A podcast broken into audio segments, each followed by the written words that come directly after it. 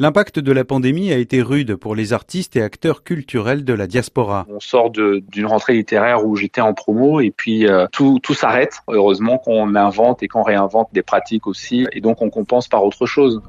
Le monde autour, le bleu d'un ciel d'été ou celui dans tes yeux, toi que j'ai rencontré dans un livre. Comme le romancier et slammer d'origine camerounaise Capitaine Alexandre, ils sont des milliers à avoir dû se réinventer dans l'urgence. Capitaine Alexandre est aussi formateur et il donne des cours en ligne, une activité qui a triplé ces derniers mois. Mais tous n'ont pas cette capacité à rebondir. Selon l'enquête menée par le MOCA, le Forum des cultures d'Afrique et des diasporas en France, 55% des artistes interrogés n'ont eu cette année aucun revenu d'appoint. Alain Bidjek, le directeur général du MOCA et initiateur de l'enquête sur l'impact de la crise dans les milieux artistiques de la diaspora. 79% ont perdu entre 10 000 euros et 50 000 euros euh, de revenus. Euh, ils nous disent très clairement, euh, c'est simple, on a du mal à payer nos loyers, on a du mal à manger. L'État français a pourtant mis en place des dispositifs d'aide aux artistes. 80% des acteurs culturels de la diaspora en ont entendu parler, mais ils hésitent souvent à frapper aux portes de l'administration. Capitaine Alexandre. Beaucoup d'artistes ont ça en commun, en tout cas, être un peu largués dès qu'il s'agit de, de, choses administratives. Moi, je n'y ai pas pensé encore, mais c'est certainement quelque chose que je, que je vais faire